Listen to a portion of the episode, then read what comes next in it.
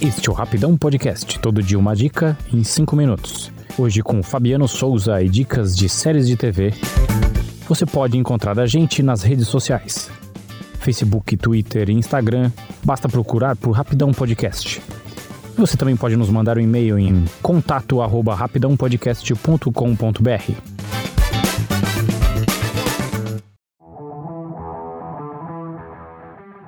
Olá, criaturas, tudo bem? Hoje é dia de rinha de séries. São alguns destaques negativos e outros positivos dentro das 40 séries que assisti nesse primeiro semestre.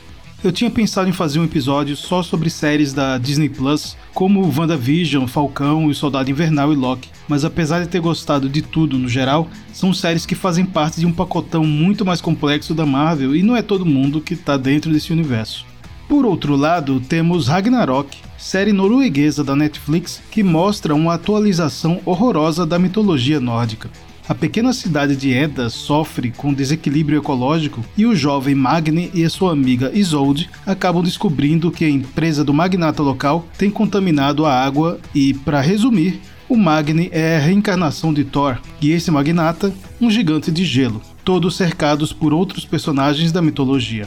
A coisa é tão preguiçosa que Loki é irmão do Thor, assim como na Marvel e não como na mitologia original, em que seria meu irmão de Odin. É uma história que poderia ser contada num curta-metragem, mas até que melhora um pouco na segunda temporada e talvez tenha até uma terceira. E eu só assisti porque às vezes a gente gosta de sofrer, não é mesmo? E falando em mitologia, uma das primeiras séries que assisti e gostei muito esse ano foi Equinox, uma produção nórdica, dessa vez da Dinamarca, baseada no podcast Equinox 1985. Nela, a jovem Astrid é uma radialista que recebe uma ligação misteriosa oferecendo pistas sobre o paradeiro de vários jovens que desapareceram quando ela ainda era criança. Uma dessas pessoas desaparecidas era sua irmã mais velha. O título Equinox faz alusão ao equinócio, que também é o período em que o rei lebre procura Ostara, deusa da fertilidade. Elementos mitológicos que o cristianismo incorporou à Páscoa no hemisfério norte. Essa série de mistério tem seis episódios e está disponível na Netflix.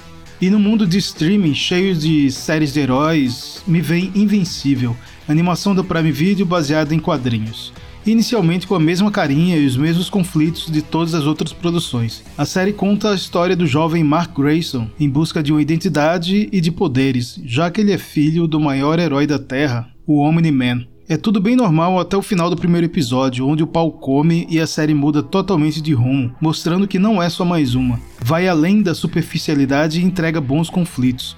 O ótimo elenco tem Steve Yeun de Walking Dead, J.K. Simmons, o maravilhoso J.J. Jameson de Homem-Aranha, Sandra Oh de Killing Eve e Mark Hamill, Luke Skywalker e o melhor Coringa de todos os tempos. Polêmica! Por outro lado, mais ou menos da mesma época, a Netflix comete o Legado de Júpiter. Gente, o que foi aquilo? É um live action, mas também baseado em quadrinhos. Tem um roteiro fraco, com conflitos requintados e atuações complicadas. A produção em si é algo especial. Barba fake é muito feio. Os cabelos, o envelhecimento dos personagens, os uniformes, o CGI anos 2000, tudo me lembrou muito Power Rangers. Não sei se muita gente teve essa percepção, mas estava tão ruim que a Netflix cancelou sumariamente. Vocês não precisam disso. Tem séries que começam bem e depois desandam, e coisas horrorosas que viram uma linda borboleta, como quando comentei sobre The Expanse e The Office. Uma primeira temporada fedorenta e o resto uma joia. A gente continua buscando coisas boas no streaming para trazer para vocês. E por hoje é só, vamos tentar escolher bem as coisas. Só não dá para escolher o que a gente é, quem a gente ama e vacina. Até a semana que vem, usem máscara e se cuidem.